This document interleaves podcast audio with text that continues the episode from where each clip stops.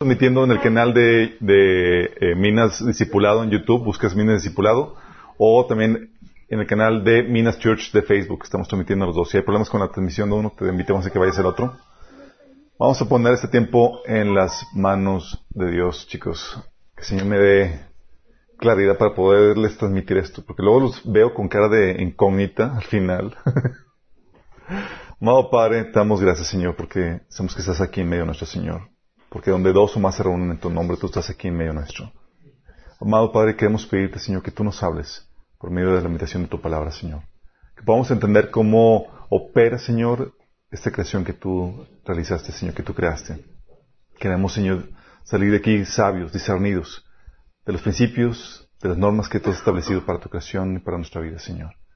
Habla tras de mí, cubre cualquier deficiencia, Señor, y que tu palabra pueda transmitirse sin ningún obstáculo, Señor, sin ninguna intervención del enemigo. Te lo pedimos en nombre de Jesús. Amén. Ok, chicos, vamos en la sesión 13 de la temática del orden creacional. Eh, alguien aquí me comentó que ya se lo aplicaron. ¿Alguien aquí ya lo ha aplicado? ¿Ya? ¿El taller? Así como que ni le entiendo cómo lo voy a aplicar. eh, sí, me han comentado que ya han podido tener ya algunas eh, eh, pláticas con gente que dice, a mí so, háblame solamente de ciencia, y han podido utilizar los principios sistémicos para transmitir lo que le, la Biblia enseña. Y eso es genial, y es el propósito de todo esto. Y hemos estado platicando, hemos estado viendo, chicos, toda la dinámica de entender el orden de Dios en la creación, cómo discernirlo, ¿se acuerdan? Vimos cuatro criterios para discernir el orden de Dios. Vimos el, la normativa adherida al diseño, adherida al contexto, evidenciada por el resultado y eh, adherida al propósito, ¿se acuerdan? Y eso nos ayuda a entender por qué la norma cambia de, de eh, a lo largo de la Biblia. Dices, oye, ¿por qué aquí se aplicó este principio y por qué aquí no? ¿Y por qué aquí se permite quitar la vida de la gente y aquí no? ¿Y por qué aquí se aplica la guerra y aquí no? Y todo eso, eso lo explica, ¿sí? Y eso nos ayuda a entender también por qué tenemos que ser eh, prudentes, que es saber cómo colocar cada palabra, cada acción, cada cosa que, cada actividad que hacemos en el momento, en el tiempo eh, y en el contexto correcto para que encaje armoniosamente. ¿Se acuerdan que hemos platicado que la creación de Dios es como un rompecabezas multidimensional? Teníamos que poner la actividad en el lugar correcto para que encaje armoniosamente. actividad, la palabra que vais a dar, la actitud que vais a tener, la acción como el amor, la misericordia, lo que tú quieras, tiene que encajar correctamente. lo que la Biblia habla de que hay un tiempo para todo. Sí. Eclesiastes 3, exactamente.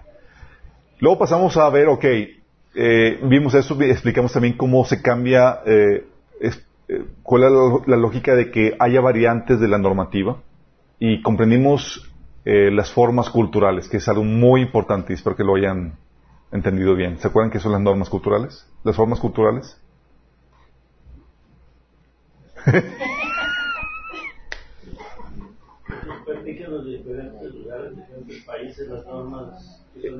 Son exactamente las diferentes formas en las que se puede cumplir la normativa.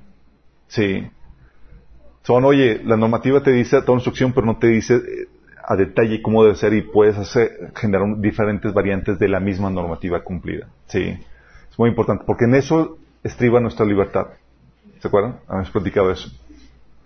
También de, en el autogobierno. Y pasamos ahora a ver todos los principios que son muy importantes para poder construir sistemas fuertes, funcionales para dar vida a, sistemas fuertes funcionales.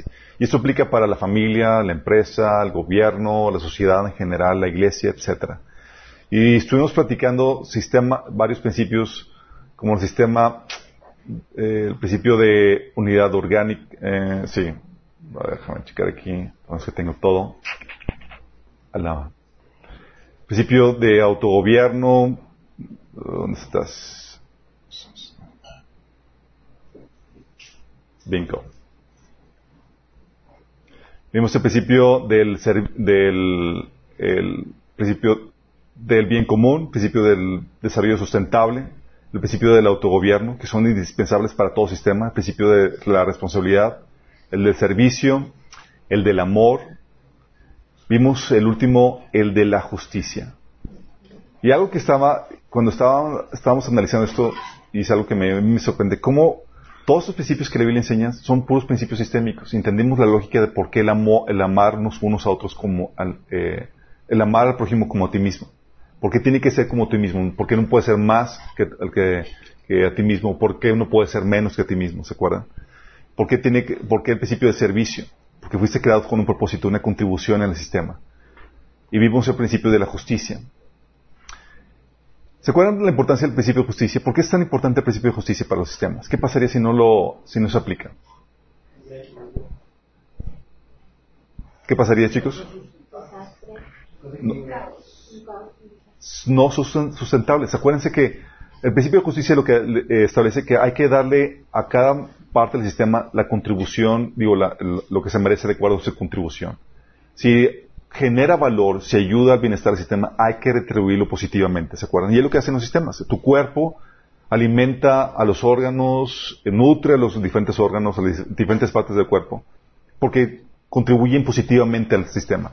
Pero ¿qué pasa con los, con los microbios, con los virus que entran al cuerpo? O con las células que se empiezan a revelar, que empiezan a causar daño. ¿Qué hace el cuerpo? Les retribuye negativamente, los elimina, ¿se acuerdan de eso? Entonces, oye, si retribuye positivamente, hay que sustentarlos, hay que alimentarlos, hay que nutrirlos, hay que darles una retribución positiva. Si empiezan a dañar el cuerpo, hay que darle, eliminarlos. Oye, y si no contribuyen a nada, se desechan. Es por eso que vamos al baño, ¿se acuerdan que habíamos comentado eso? Sí. Es por eso también que se eliminan los parásitos y te das los parasitadas. ¿Cada cuándo debe ser? Una vez cada seis meses. Igual que la visita al dentista. Eh, sí, especialmente si comes en la calle. Vimos en toda la lógica de eso. Vimos que si no le dabas, si no aplicabas el, principio de justicia, eh, ocasionaba que el, sistema enferme y muere. ¿Por qué? Porque si no aplicas el sistema, eh, lo que pasa es que los malos o los que le quitan valor al sistema, los que enferman al sistema, los que dañan al sistema, aumentan y crecen. Lo que hemos platicado que sucede en nuestro cuerpo con la metástasis, ¿se acuerdan? O con, oye, o con los casos de nuestro cuerpo, ¿qué pasaría si, eh, si el sistema inmunológico que nos defiende de los, que de los virus y los microbios que nos dañan se estuviera, eh, eh, no hubiera sistema inmunológico? Lo que sucede con los que, los que, con los que les da SIDA, ¿se acuerdan? A los que les da SIDA, se daña el sistema inmunológico y mueren de una, de una gripa, ¿sí? De cualquier cosa. Por la importancia del principio de, de justicia en este sentido. ¿Y qué pasaría, si no se retribuye positivamente a los que dan, a los que generan valor al sistema? Pues obviamente empieza el proceso de decadencia y estamos platicando que esto está sucediendo a nivel de la sociedad. Se está, no se le está dando el, castigo que se merece a los que causan daño al sistema y se está bloqueando o se está impidiendo que los que generan valor reciban su justa retribución.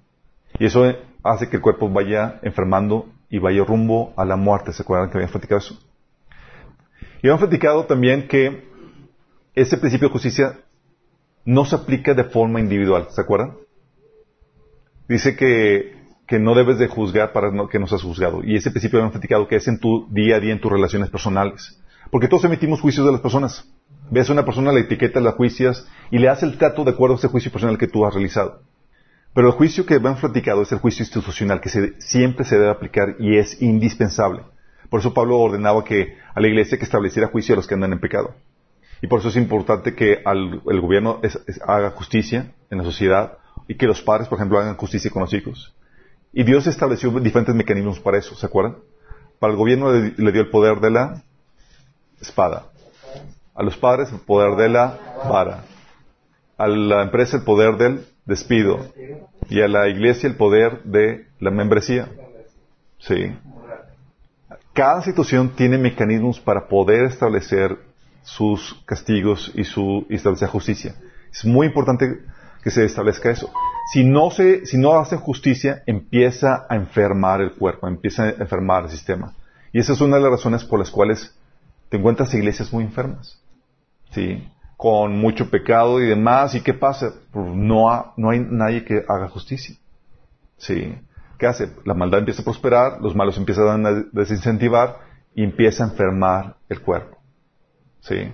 Por eso la disciplina eclesiástica es indispensable para la salud de la iglesia. Al igual que los mecanismos de corrección y de justicia dentro de la empresa para que la empresa funcione correctamente. Sí. Todos vimos que es indispensable. ¿Y qué tiene que ver la gracia y la misericordia dentro del sistema, dentro del, sistema, chicos? ¿Cuál sería la lógica sistémica de la gracia? Ya vimos la lógica sistémica del servicio, de la responsabilidad, del amor, de la justicia. ¿Pero la gracia y la misericordia?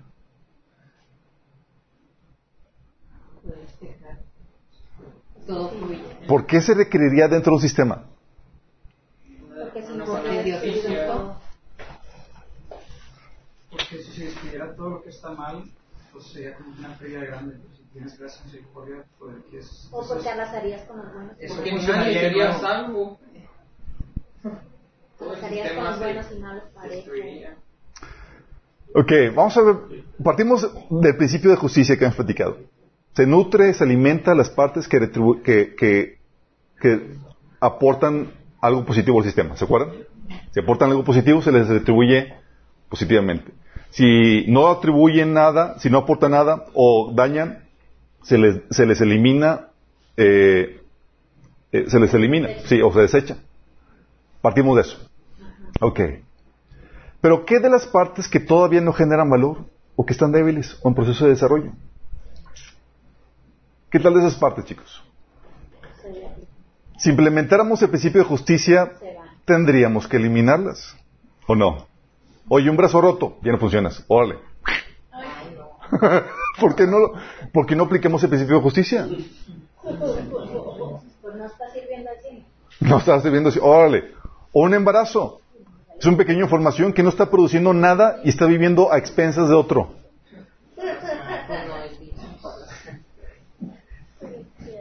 ¿Le aplicarías el principio de justicia? Pues el principio de justicia no merece vivir, no está aportando nada al cuerpo. ¿Estamos conscientes? Sin embargo, el cuerpo no opera así. ¿Cómo opera? La parte del cuerpo dañada, ¿qué hace el cuerpo? La restaura. Busca restaurarle. Cuando un brazo es roto o ha habido quemaduras o simplemente hay algún miembro afectado, el cuerpo desvía nutrientes y energía que en teoría le corresponderían a los demás miembros del cuerpo para así restaurar la parte afectada. Es decir, todos cooperan contribuyendo, dando de lo que les toca para restaurar al miembro dañado. Por eso cuando alguien está enfermo o, tiene que estar en convaleciente se le dice, oye, descansa. ¿Por qué descansa? Porque está utilizando energía, nutrientes y demás para restaurar la parte dañada. Si está habiendo una fuga de energía en ese sentido. ¿Pero por qué lo haría el cuerpo? O, o en un embarazo un embarazo de, todo ser viviente, un perro, un animal, una persona, o cuando una hembra queda embarazada, dona parte de los nutrientes que ella recibe al bebé en formación que hay dentro de ella. También sufre sin retribución alguna, es decir, gratuitamente, todas las incomodidades del embarazo y lleva la carga del bebé hasta que se cumple todo el tiempo de gestación.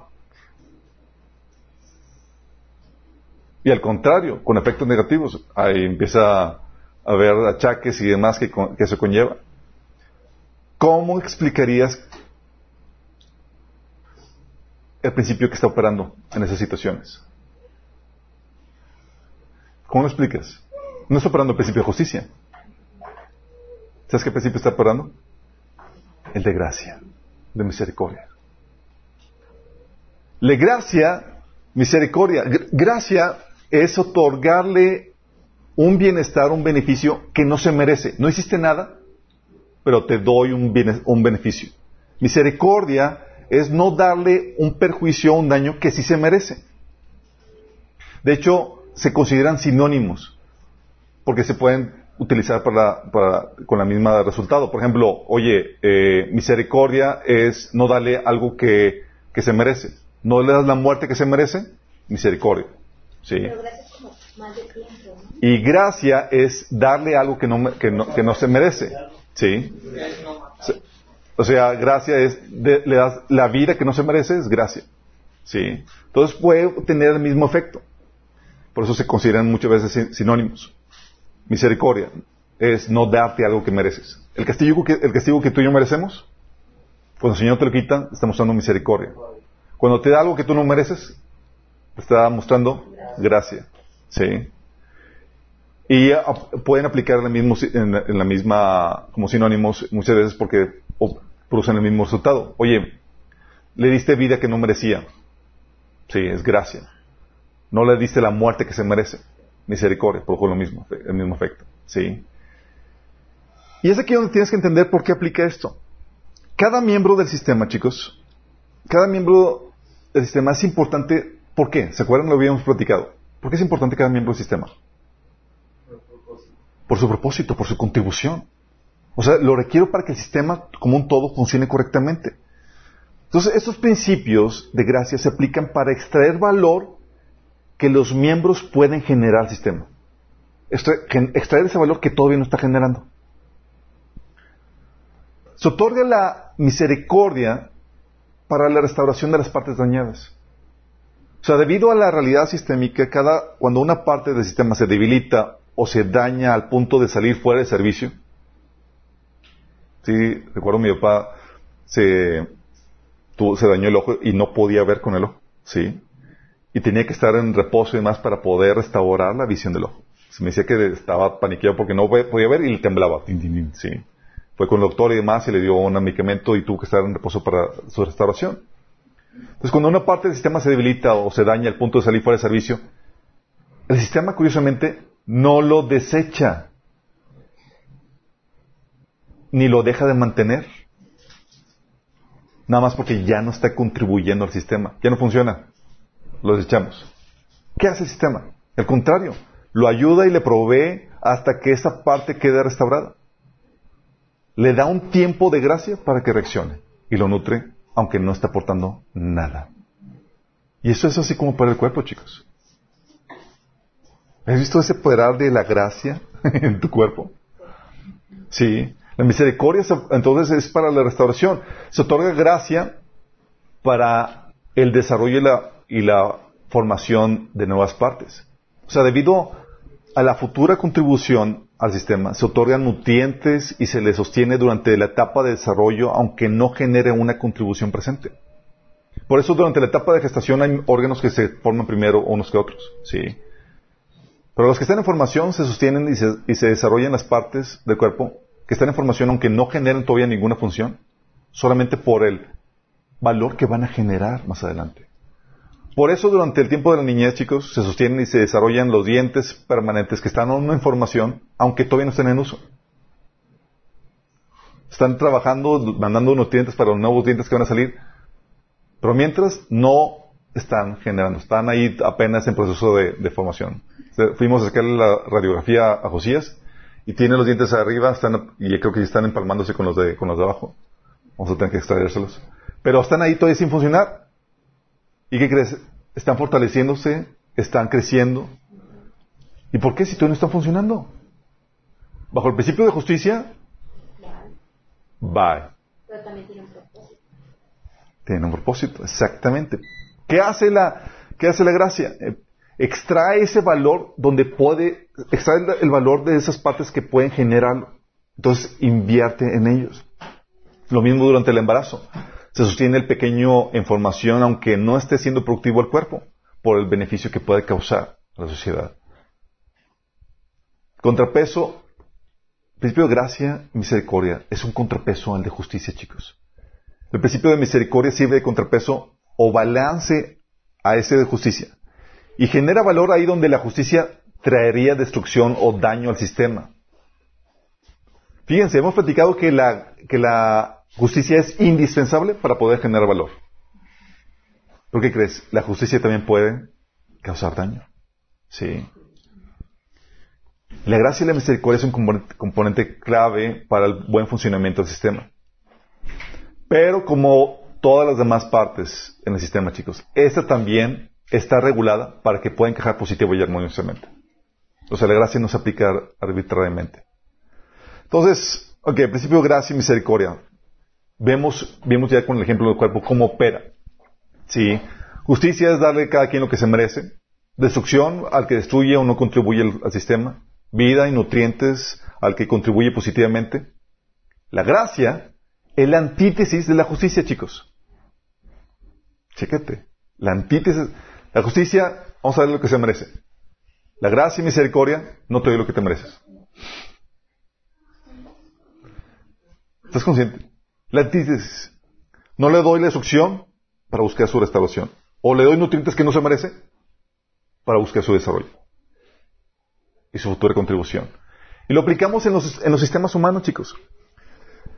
Esta es la razón, chicos, por las cuales sostenemos e invertimos en los hijos cuando son pequeños, aunque no contribuyan. No contribuyen, chicos, porque bien comen. Si les ha tocado.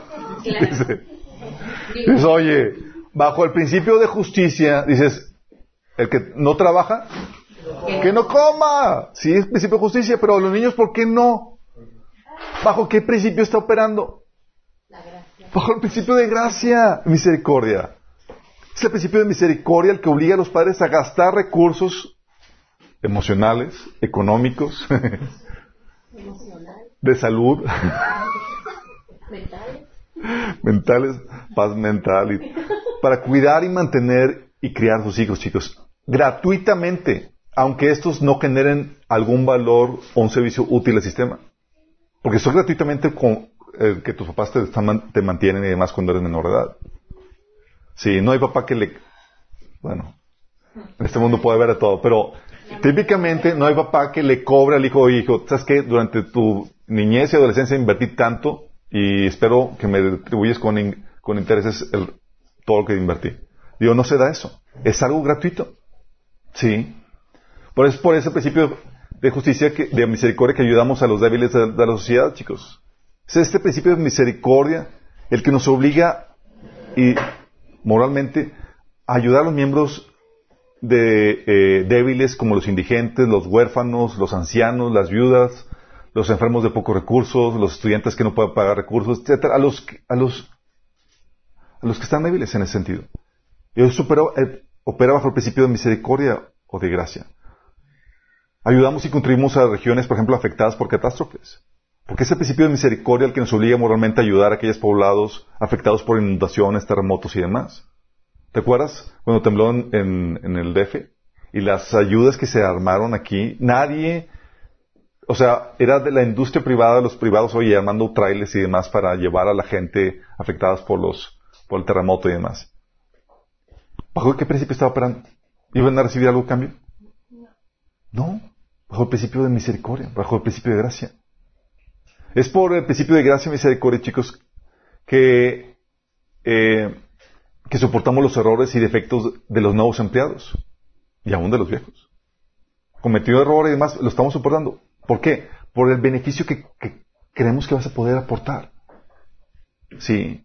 No, no, lo, no lo expulsamos inmediatamente, a menos que la falta sea muy grave, porque sabemos que puede generar valor. Sí. El juicio, en cambio, chicos, Oye, acuérdenme que tengo la presentación. El juicio sin, misericordia trae destrucción. Dice Santiago 2.13. Porque juicio sin misericordia se hará con aquel que no hiciere misericordia y la misericordia triunfa sobre el juicio. Fíjate la, sentencia que se dicta. Dice, porque juicio sin misericordia será con aquel que no hiciera misericordia. Y la misericordia triunfa sobre el juicio. Habíamos platicado la vez pasada que la justicia y el juicio son indispensables. Luego aquí viene otro principio que viene a radicar ese, a sobreponerse sobre ese principio que es el de la misericordia, que triunfa sobre el juicio. ¿Por qué? Porque la justicia sin misericordia trae, trae destrucción, chicos. Un brazo roto, no funciona bien, bajo el principio de justicia, córtenlo. Una catástrofe, la región no está produciendo, déjenla morir. Sí. Un embarazo, el pequeño formación no está produciendo nada y está viviendo a expensas de otro, no merece vivir. Los hijos no trabajan, por tanto que no coman. Huérfanos, ancianos, viudos, enfermos, no producen valor, no los sostengan. Sí. Equivocaciones, oye, te equivocaste. Eres desechado, despedido, expulsado. ¿Pecaste? Te condenamos y desechamos. Esta es la lógica de Hitler, chicos. Juicio sin misericordia. Deshace de todos los enfermos, débiles, todos los que no producen valor. ¿Los campos de concentración era para eso? Sí. Porque la justicia y misericordia viene a traer destrucción. Qué fuerte, ¿no? Dices, oye, ¿puedo destruir algo con justicia? Sí, sí puedes destruir cuando lo, lo mal aplicas. La misericordia, en cambio, chicos, genera valor y vida ahí donde la justicia no puede. Es lo que Dios hizo con nosotros, chicos. Dice Gálatas 3 del 21 al 22. Fíjate en esto. Dice, ¿hay algún conflicto entonces entre la ley de Dios y las promesas de Dios? ¿Bajo qué principio opera la ley de Dios, chicos? Justicia. Principio de justicia. Sí. Dice, de ninguna manera. Si la ley pudiera darnos vidas, nosotros podríamos hacernos justos ante Dios por obedecerla. Fíjate cómo la ley, el principio de justicia, no nos puede generar vida. Sí. Dice, pero las escrituras declaran que todos somos prisioneros del pecado, es que recibimos la promesa de la libertad que Dios hizo únicamente por creer en Jesucristo. O sea, solamente por la fe. ¿Bajo qué principio opera eso? La misericordia, la gracia. Entonces la justicia y la ley dice, ¿sabes que No pudo darnos vida. ¿Qué necesitamos otro principio más fuerte? Necesitamos el principio de la misericordia. Y lo mismo dice en Romanos 8 del 3 al 4 que dice, la ley de Moisés no podía salvarnos porque nuestra naturaleza pecaminosa es débil. Está diciendo, estábamos descompuestos, estábamos mal, bajo el principio de justicia merecíamos morir. ¿Sí? Así que Dios hizo que la ley, hizo lo que la ley no podía hacer. Fíjate, énfasis. Dice, Dios hizo lo que la ley no podía hacer. ¿Por qué no podía hacer la ley algo para restaurarnos? Porque la ley opera bajo el principio de justicia. Dice, Él envió a su propio Hijo en un cuerpo como el de nosotros, los pecadores, que los pecadores tenemos. Y en su cuerpo, mediante la entrega de su Hijo como sacrificio por nuestros pecados, Dios declaró el fin del dominio del pecado que tenía sobre nosotros. Lo hizo para que se cumpliera totalmente las exigencias justas de la ley a favor de nosotros, que ya no seguimos a nuestra naturaleza pecaminosa, sino que seguimos el Espíritu. Todo lo que Dios, lo que la ley no pudo, sabes que necesitamos aquí una porción de misericordia para poder dar vida. Sí. Por eso dice Romanos 3, 27 al 28. ¿Dónde pues está la jactancia? Queda excluida. ¿Por cuál principio? ¿Por el de la observancia de la ley? No sino por el de la fe. Porque sostenemos que todos somos justificados por la fe y no por las obras que la ley exige. Diciendo, tú y yo somos justificados no por el principio de justicia, sino por el principio de gracia, de misericordia, chicos. Sí. Como dice en Mateo 18, 27, el Señor de aquel siervo, movido misericordia, le soltó y le perdonó la deuda. ¿Qué principio aplicó? La misericordia. Y es algo que debes aprender, chicos. Cuando vas a construir un sistema, cuando se va a construir un sistema, cuando se va a dar vida a un sistema, siempre el principio que primero opera, ¿sabes cuál es? De gracia y de misericordia. El principio que, primero opera cuando un sistema está en formación siempre es el de gracia y de misericordia. Sí. Y lo vemos en lo físico. En lo físico, en lo físico, chicos, gracia tú recibes cuando se te da vida. Estuviste, tu mamá tuvo que mantenerte en su vientre por nueve meses. De agrapa. Estuviste recibiendo nutrientes de gorra, chicos. Le provocaste achaques, le diste patadas. como, un parásito, chicos. Sí. Dije, tú también lo hiciste. o sea, recibiste gracia para, para, para darte vida y para desarrollarte tus papás. Luego naciste, oye, las desveladas que produciste, chicos. Las, la inversión en la escuela, sí. Las... Pero nosotros les dimos la experiencia. y la felicidad. O sea, te pagaron la escuela, te, te educaron, te criaron, te enseñaron a hablar, te, te, te educaron. O sea, todo eso, chicos. ¿Bajo qué, qué principio? Pura gracia. ¿Sí? O sea, no te puedes jactar de la vida en versión que se puso en ti, porque eso es por pura gracia. Tu mamá durante el embarazo, tus papás durante tu infancia y adolescencia, todo lo que invirtieron, pura gracia, pura misericordia, no te lo merecías. no lo merecíamos.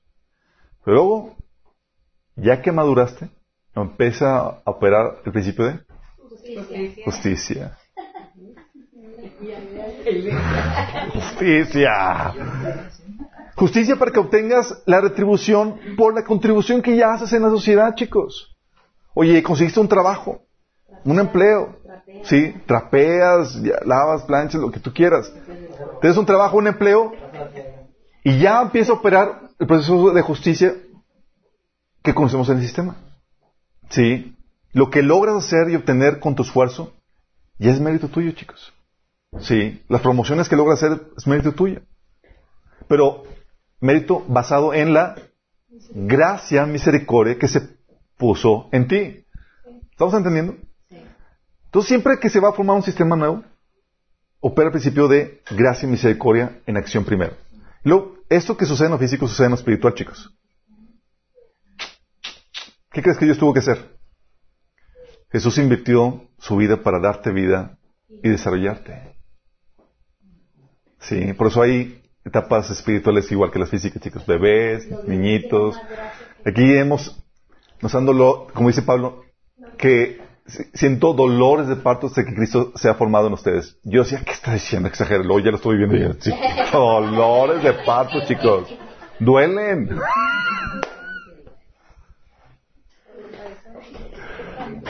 Duelen, chicos. Sí, o sea, hay que cambiarles pañales, hay que corregir, hay que educarlos, hay que criarlos. hay- Sí. Efesios 2, del 3 al 9, habla acerca de este principio. Dice, en ese tiempo también todos nosotros... Perdón.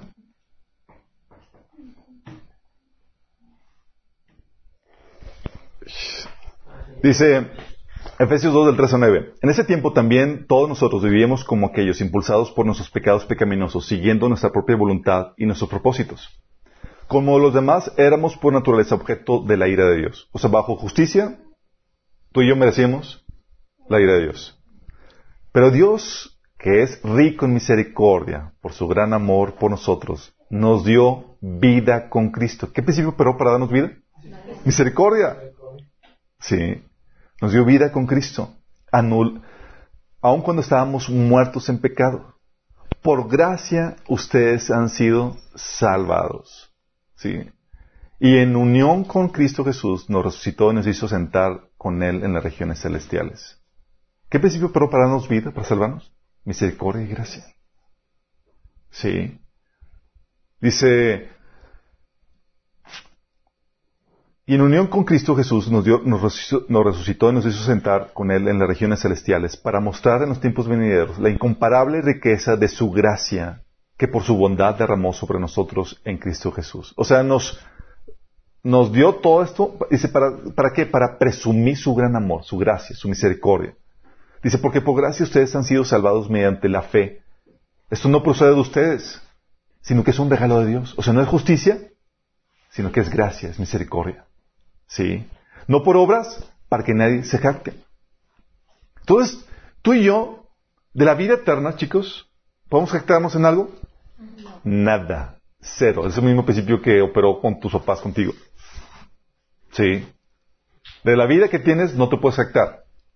Y sin embargo, igual que en lo físico, también, ya que maduras, empieza a operar el principio de justicia.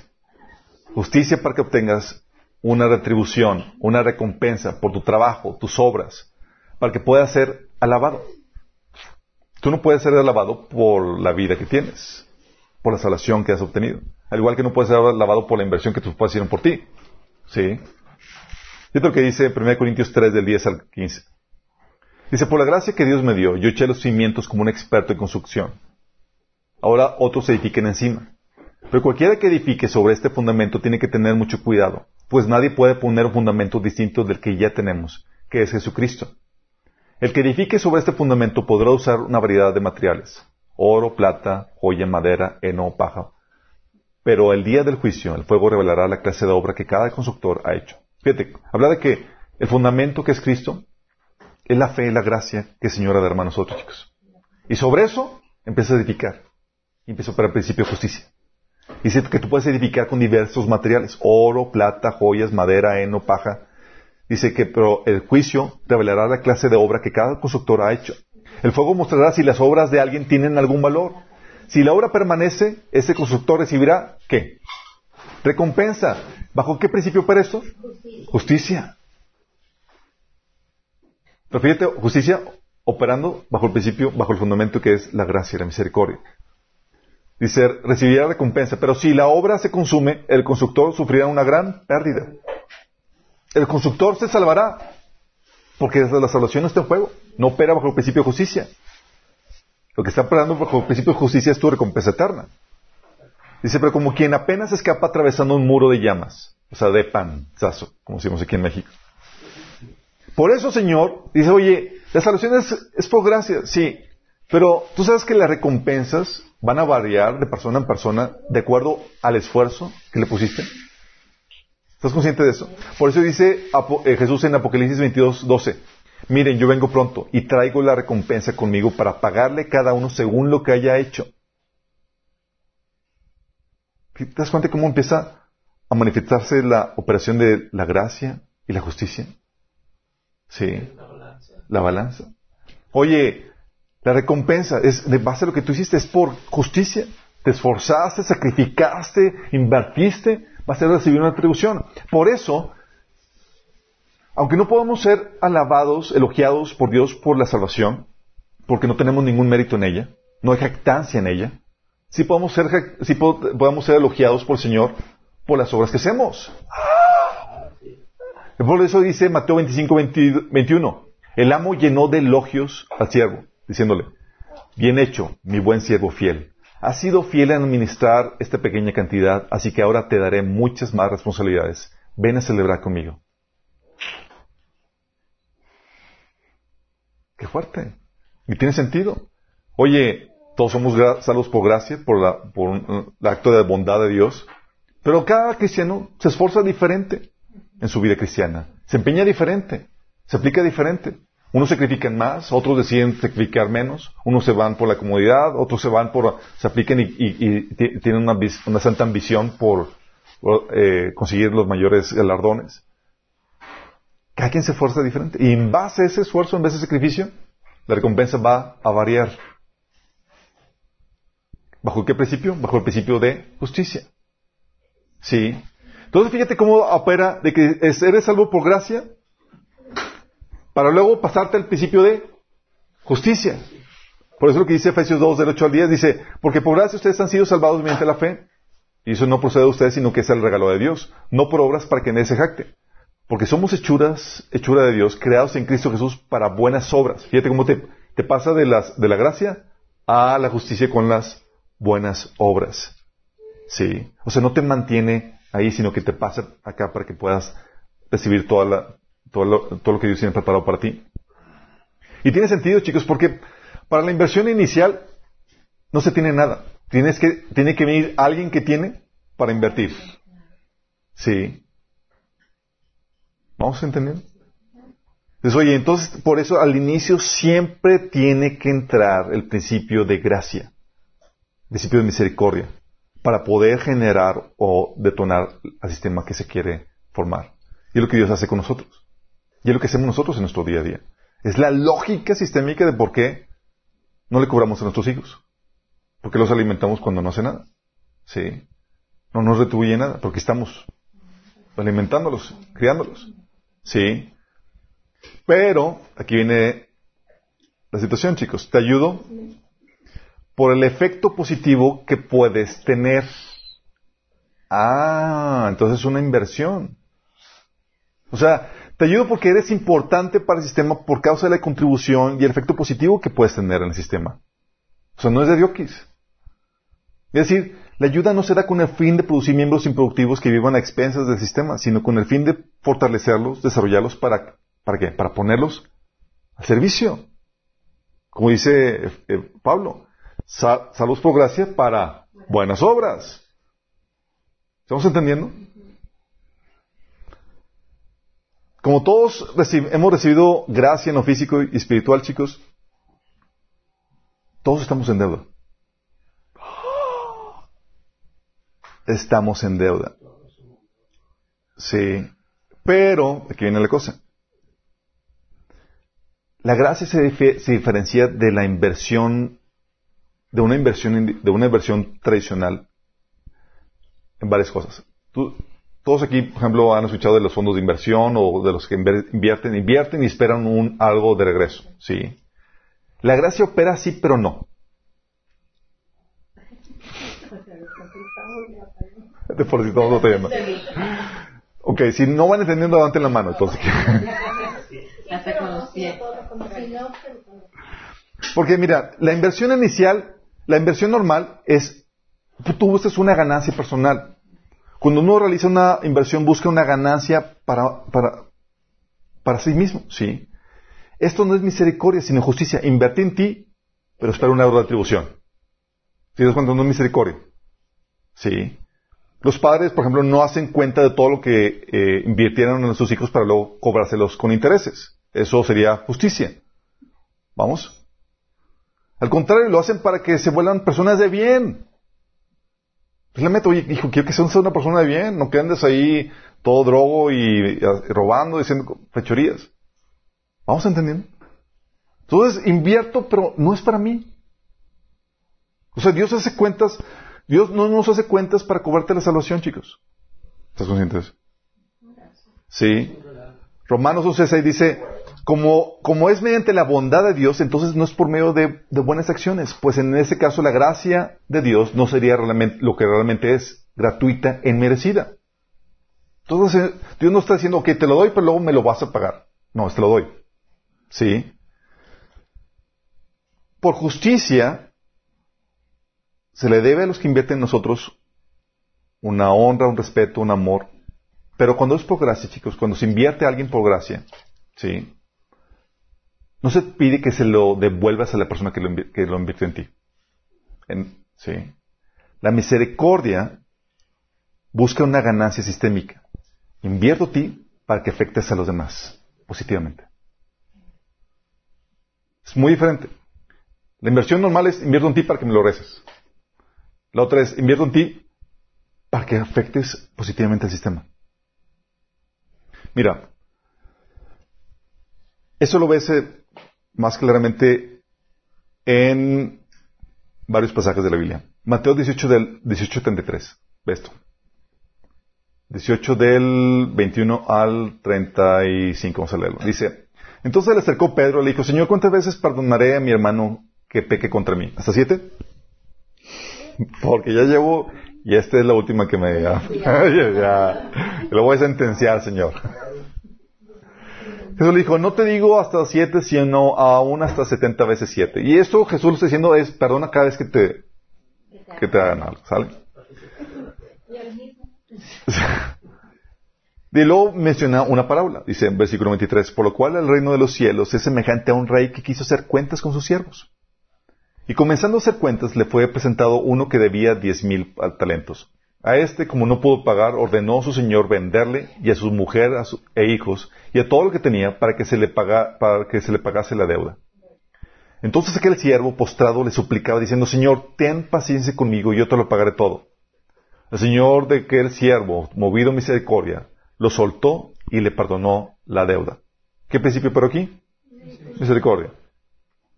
Pero saliendo aquel siervo halló a uno de sus consiervos que le debían cien denarios. Y haciendo de él, lo hogaba diciendo, págame lo que me debes. Entonces su consiervo, postrándose a sus pies, le rogaba diciendo, ten paciencia conmigo y yo te lo pagaré todo. Mas él no quiso, sino fue y le echó en la cárcel hasta que pagase la deuda. Viendo sus consiervos lo que pasaba, se entristecieron mucho y fueron y refirieron a su señor todo lo que había pasado. Entonces, llamándole su señor, le dijo, siervo malvado, toda la deuda aquella que, toda aquella deuda te perdoné para, porque me rogaste. Y luego pone atención en el versículo 33. ¿No debías tú también tener misericordia de tu consiervo como yo tuve misericordia de ti? Fíjate, no se la, no se la, no se- no le estaba pidiendo págame de vuelta. No era una inversión. Era invierto a ti para que tú lo muestres, lo hagas a los demás. Eso es la misericordia, chicos. Es una inversión en la que se espera una ganancia, pero no personal, sino sistémica. Es decir, que afectes para bien que afectes para bien al resto de los miembros del sistema. ¿Sí? Por eso, Jesús, fíjate lo que dice en Juan 13, 34. Este mandamiento nuevo les doy, que se amen los unos a los otros. Dice, así como yo los he amado, Dios derrama así como que su amor, su gracia, lo dice, también ustedes deben amarse unos a otros. Está diciendo, yo te amo, entonces yo quiero que tú afectes esa gracia, esa misericordia al resto. ¿Vamos entendiendo?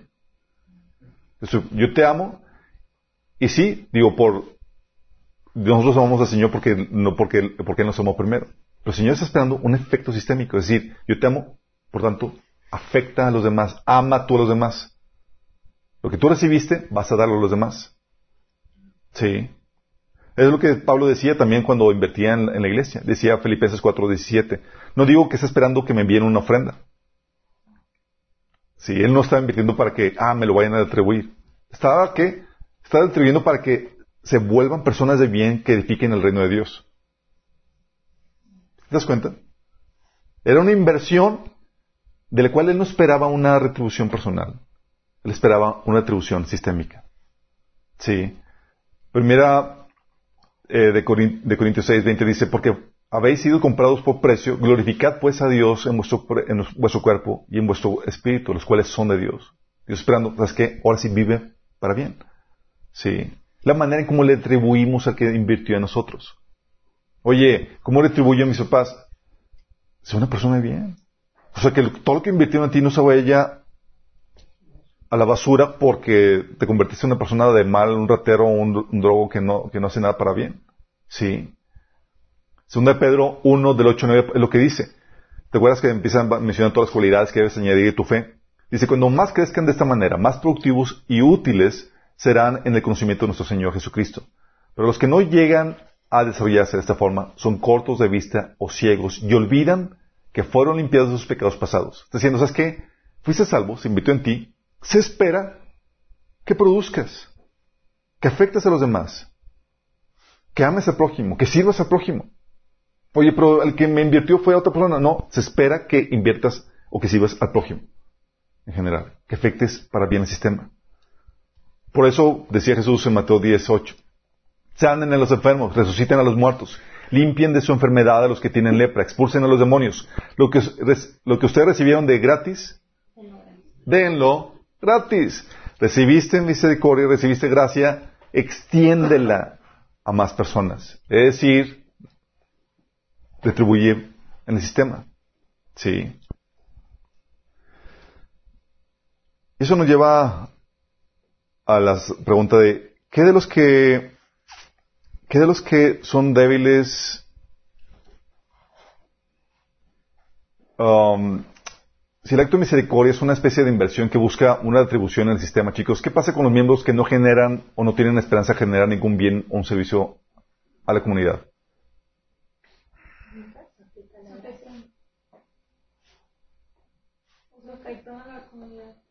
Afectan. O sea, ¿por qué, como vemos que sucede, padres e instituciones de beneficencia mantienen a niños y adultos con graves problemas cerebrales o de desarrollo, los cuales no tienen capacidad alguna de contribuir en el sistema? Porque si no está contribuyendo, ¿por qué se sigue sosteniendo a gente así? ¿Por qué mostrarles misericordia? ¿Por qué darles gracia? ¿Por qué darles si no están destruyendo nada? Porque Ups. Aquí. Gracias. Por amor, nada más por amor, y mira, seguramente hay una gran variedad de razones por las cuales las personas hacen esto, pero la lógica sistémica que hay detrás tiene una lógica. Es esta. El cuidarlos y el mantenerlos, chicos, obedece a un principio de misericordia, pero a diferencia de los otros de la, que se aplican en la gente sana, ¿sí? la retribución con la que ellos contribuyen al sistema no se obtiene con lo que ellos hacen, sino con lo que ellos nos hacen hacer. Ah. Son una especie de catalizador que ocasiona que el sistema tenga ciertas reacciones que lo benefician. Ah. al respetar y valorar la vida y la dignidad que ellos aportan por el hecho de formar parte de, de esta gran comunidad llamada humanidad, que es el sistema del cual todos pertenecemos, primero nos recuerdan del valor intrínseco que cada uno de nosotros tenemos como seres humanos creados a la imagen y semejanza de Dios, y de lo valioso que es el sistema como un todo. Nada más con el hecho de existir, chicos. ¿Te acuerdas que habíamos platicado que existes, tienes un efecto inevitable? Sí.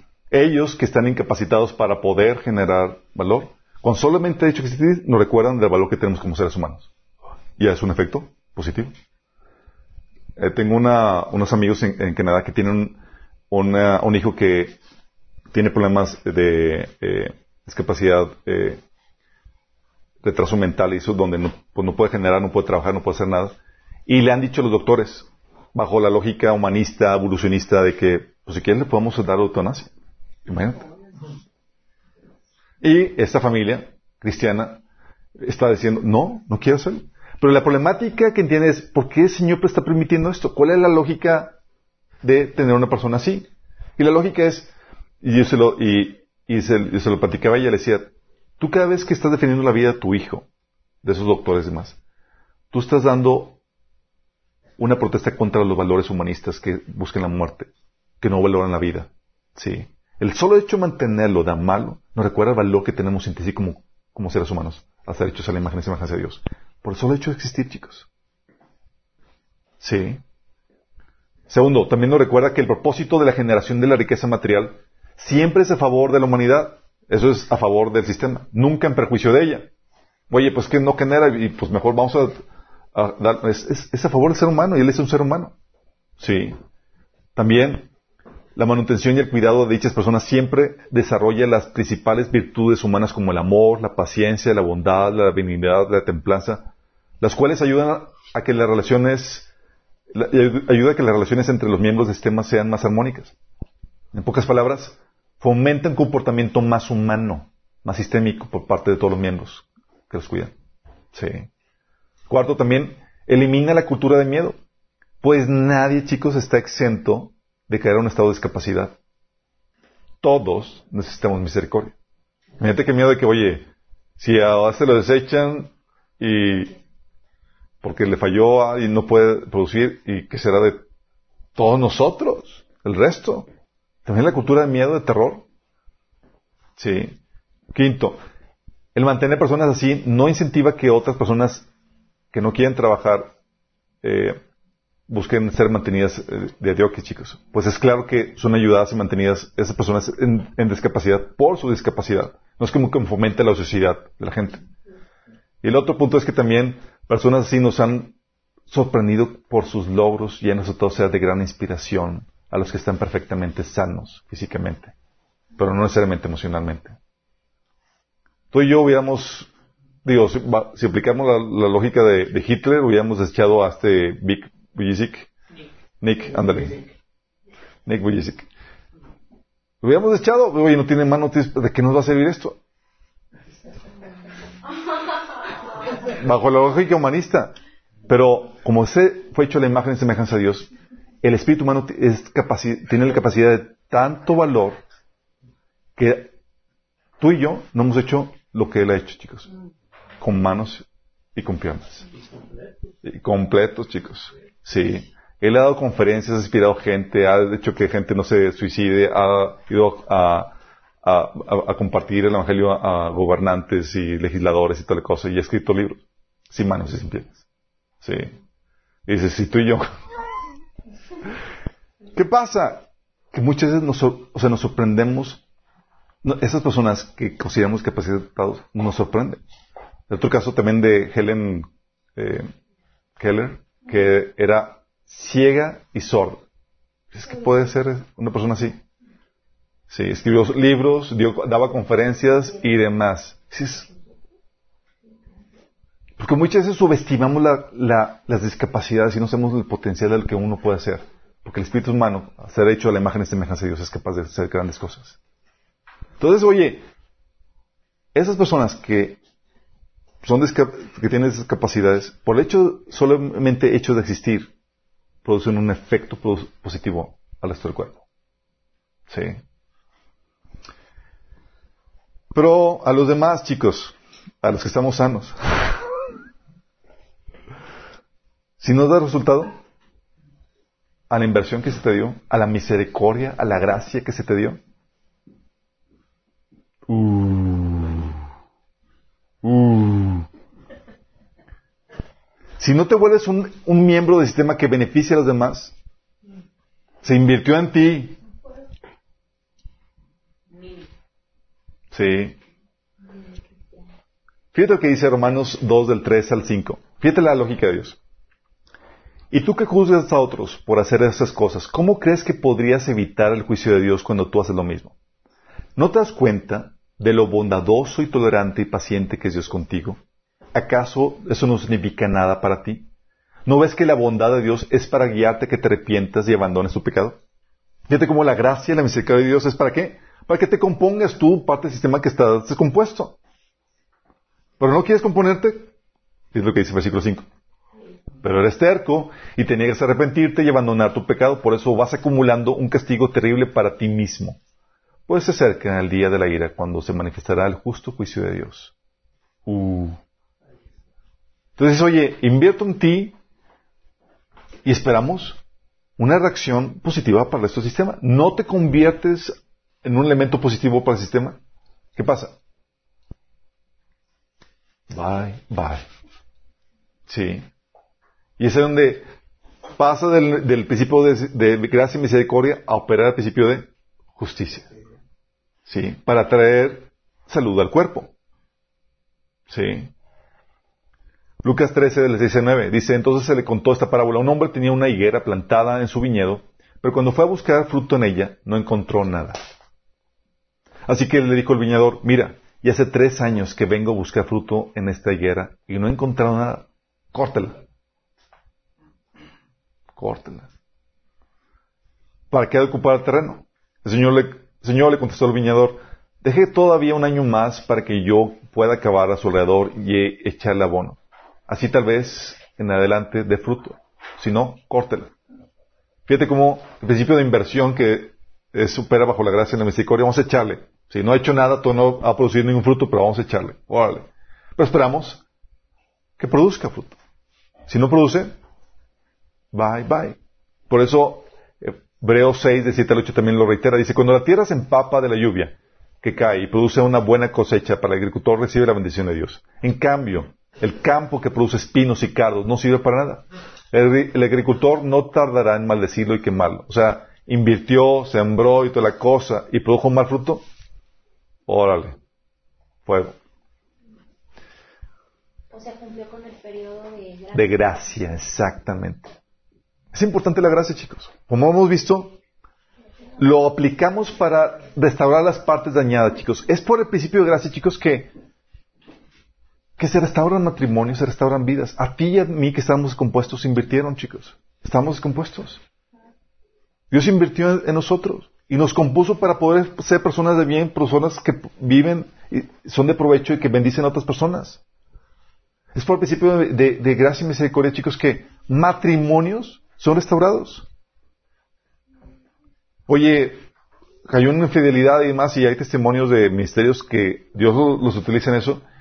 La esposa le dio eh, eh, eh, oportunidad, le dio la gracia y se restauró el matrimonio. O el esposo, un caso de, una, de una pareja de pastores. La esposa tuvo una, una con, con el líder de alabanza y tuvo un, un, un, hijo latino cuando se hicieron. Y imagínate estar embarazada del, del, líder de alabanza. ¿Y cómo lidias con eso? Aplicaron el principio de gracia y misericordia. La chica se arrepintió, obviamente, y demás. Y vino a restaurar el matrimonio. Y eso produjo vida al matrimonio al punto que ellos restauran otros. Así de poderoso es esto. La gracia y la misericordia, chicos. Muchas veces somos bien rápidos a desechar a la gente, sus primeras caídas y demás. ¿Y qué es lo que hace el Señor? Aplica gracia y gracia sobre gracia, chicos. Gracias que su gracia es nueva cada día. Sus misericordias son nuevas cada día, chicos. Sí. ¿Qué pasa si así no? Y es lo que tenemos que aplicar.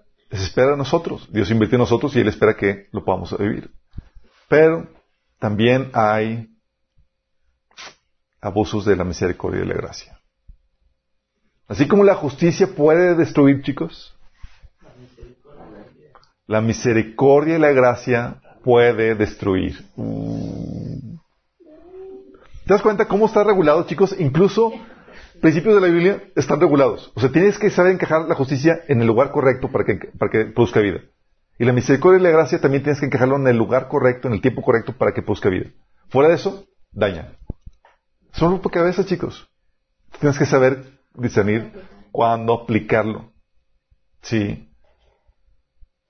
¿Te acuerdas? Habían platicado que el, juicio, de forma personal, tenemos que mostrar constantemente misericordia. ¿Te acuerdas? Porque la, manera, en la medida que, que, juzgues a otros, vas a, vas a, ser juzgado por Dios. Dios te va a tratar de la misma forma. Pero el juicio institucional, por las personas que están en autoridad de la institución, es obligatorio y tiene que ejercerse por el bien de la institución. ¿Te que hemos platicado eso?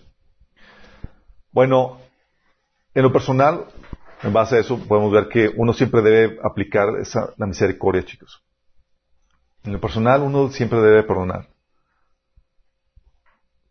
Dice Mateo 6 del 14 al 16, perdona nuestras, nuestras deudas, como también nosotros perdonamos, eh, hemos perdonado a nuestros deudores. Lo dice Jesús, porque si perdonan a otros sus ofensas, también los perdonará a ustedes su Padre Celestial.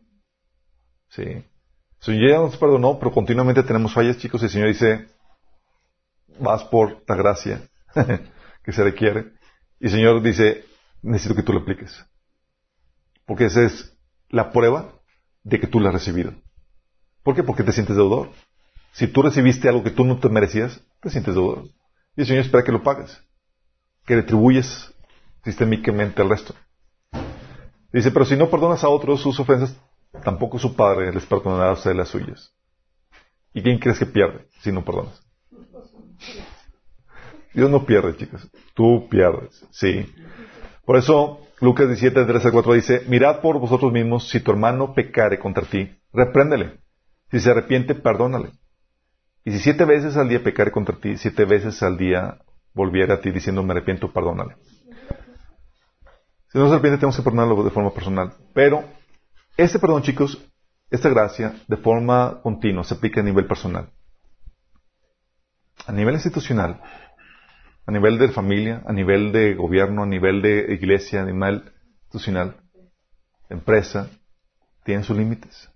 Sí. Y fíjate que aún en nuestro caso personal, cuando Dios te, Dios te perdona, no siempre te deja sin disciplina. Sí. Sí, ya te perdoné, así como sucedió con David con Betsabé, ¿se acuerdan? Dice, Dios ya perdonó tu pecado, pero tu hijo va a morir y, va, y la espada no se va a apartar de tu familia. Y dices, ¿cómo? ¿Me perdonaste? Sí, estás vivo. sí. Sí, vino Pau, Pau divino y Dios es el que ama disciplina y quiere corregirte. Sí. Eso no quita que vaya a haber disciplina por amor a ti, para restaurarte, pero no te está eliminando, te está perdonando. Sí. Pero a nivel institucional, chicos, sí puede generarse abusos. ¿Te imaginas? Todos vimos, oye, el principio de gracia es lo que nos lleva a los padres a mantener a nuestros hijos, a invertir en ellos, sin cobrárselo. ¿Por qué te imaginas de un niño de los 40 años mantenido por sus papás? Está aplicando el principio de gracia. ¿Bien aplicado? No. ¿Por qué no? Oye, otra gracia.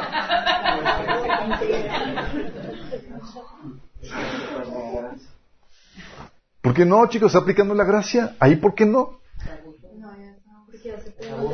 Es abuso. Está discerniendo a que ya pasó el tiempo de gracia.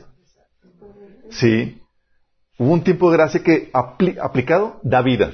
Mal aplicado produce muerte y problemáticas en el sistema. Enferma el sistema. Y aquí tienes a una persona de 40 años, mantenido por sus papás y demás porque eh, están los papás mal aplicando el principio de gracia.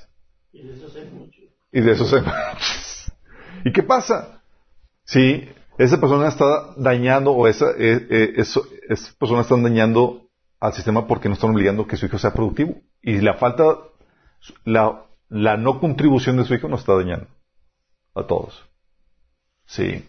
Es un principio de gracia mal aplicado. Institucionalmente era, hijito, sí, ya terminó la gracia. Así me hizo mi papá. Yo di gracias a Dios por ese, ese tiempo. Dice, hijito, hasta aquí te, mi apoyo fue el que te, el que tenía que dar. Ya te pagué la universidad, ya no te voy a, ya no te voy a dar ni un 5. Y yo, yes. Porque para mí era significado de que ya termino, ya, si el Señor cambia la, termina la, la, la eh, si la provisión deja para de ser por tu, por tu papá, ahora viene por otros medios. Y era, Señor, gracias. Ya implica la independencia total. sí, Dios lo hizo. Pero Dios, aquí aplicó el principio de justicia. Y mi papá esperaba que ya aplicara el principio de justicia desde mucho antes. Pero la gracia le ganaba para, para estarlo aplicando. Sí. ¿O qué pasa con la gente en el trabajo que, que no corrige su mal desempeño? Le llamaste la atención, le mostraste gracia y misericordia una vez, dos veces, tres veces, sigue dañando. ¿Se lo vas a aplicar de forma indefinida? ¿Por qué no? Principio de gracia, el principio de gracia es muy bueno. Daña al resto del sistema. Daña al resto del sistema. ¿Te das cuenta cómo institucionalmente, para defender ese sistema, esa institución, esa organización, se tiene que aplicar el principio de justicia, sí, pero también se tiene que aplicar el principio de gracia. Y el principio de gracia se tiene que aplicar con las, con las limitantes que tiene. Si no, va a dañar. Sí. La iglesia de Corintios, por ejemplo, estaba tolerante a de este persona que estaba inmoral y demás, se estaba aplicando el principio de gracia. No, pues te amamos y toda la cosa, no va a pasar nada. Y Pablo, eh, aplíquenme el principio de justicia. Sí.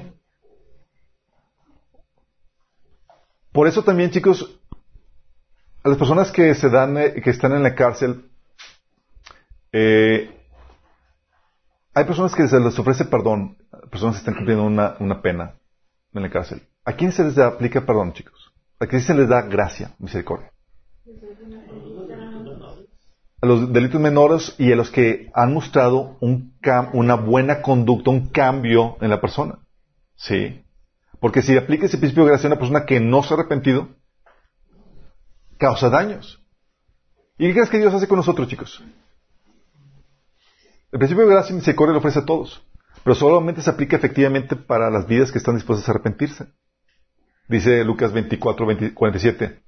También se escribió que este mensaje se proclamaría con la autoridad de su nombre a todas las naciones, comenzando en Jerusalén, que hay perdón de pecados para todos los que se arrepientan. Oye, no me quiero arrepentir. No apliques.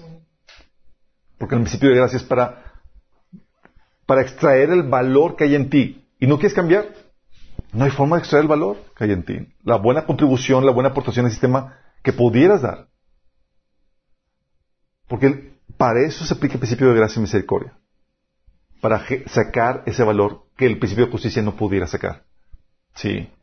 Y por eso también siempre es por tiempo limitado.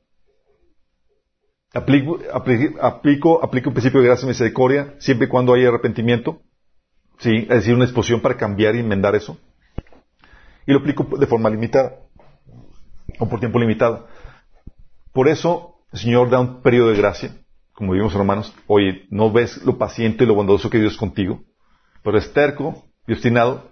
¿Y qué haces? Acumulas ira, sí, para el día de juicio. Dices, oye, ¿No entendiste? Y ese te derramó gracia. Pues va a acabar ese tiempo de gracia. Y va a venir la justicia. Isaías 24:47 Jesús, eh, fue el pasaje que Jesús habló acerca de, él, de que empieza a, proclamar el año de, de, la buena voluntad de Jehová, el año de la gracia, de la misericordia. Dice, el Espíritu de Jehová del Señor, el Espíritu de Jehová del Señor está sobre mí, porque me ungió Jehová, me ha enviado a predicar buenas nuevas a los abatidos, a vendar a los quebrantados de corazón, a publicar libertad a los cautivos y a los presos, apertura de cárcel, a proclamar el año de la buena voluntad de Jehová. es lo que se conoce como el año de la gracia, el año del perdón, chicos. Hay perdón, hay gracia, hay la oportunidad de cambiar, chicos, sin ser destruido. ¿Y aplica para todos? Aplica a los que están dispuestos a repetirse. ¿Va a durar para siempre? No, lo dice.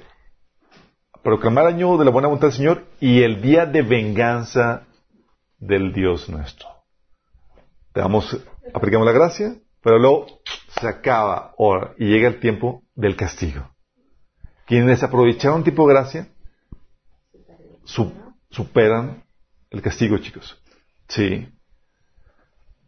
Es el día de castigo es lo que decía, dice Apocalipsis 6, del 15 al 17. Dice, los reyes de la tierra, los magnates, los jefes militares, los ricos, los poderosos, y todos los demás, esclavos y libres, escondieron en las cuevas y entre las peñas de las montañas. Todos gritaban a las montañas y a las peñas, caigan sobre nosotros y escóndanos de la mirada de aquel que está sentado en el trono y de la ira del cordero, porque ha llegado el gran día del castigo.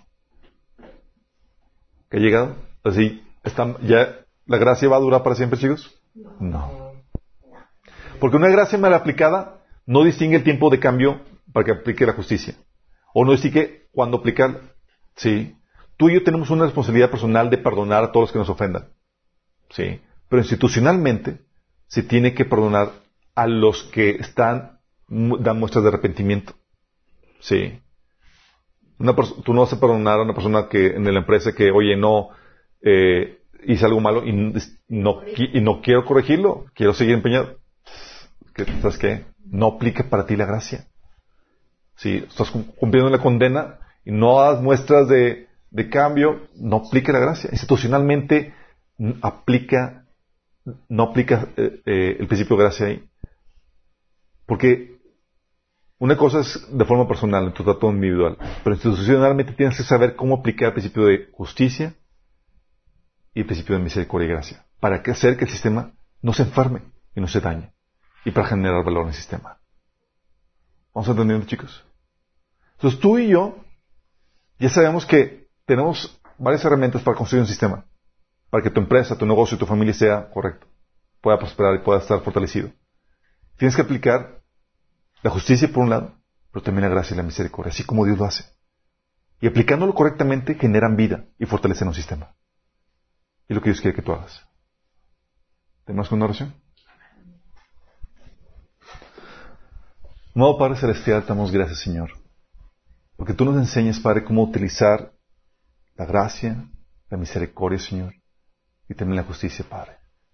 Señor, que podamos ser discernidos en cuándo aplicarlo, Señor, y aplicarlo correctamente. Ayúdanos, Señor, a ser aquellos que construyen sistemas fuertes, funcionales, Señor, aplicando los principios que tú nos has enseñado, Señor. Queremos que nuestras familias, nuestras empresas, nuestras iglesias, Señor, nuestra sociedad, sean, Señor, sistemas funcionales que llenos de vida, Señor, llenos de fortaleza, porque somos nosotros miembros de ellos, Señor. Ayúdanos, Padre, a expresar, a manifestar esta vida, Señor, viviendo estos principios que tú nos enseñas. En el nombre de Jesús. Amén. Bien, chicos, fue una hora, ¿no?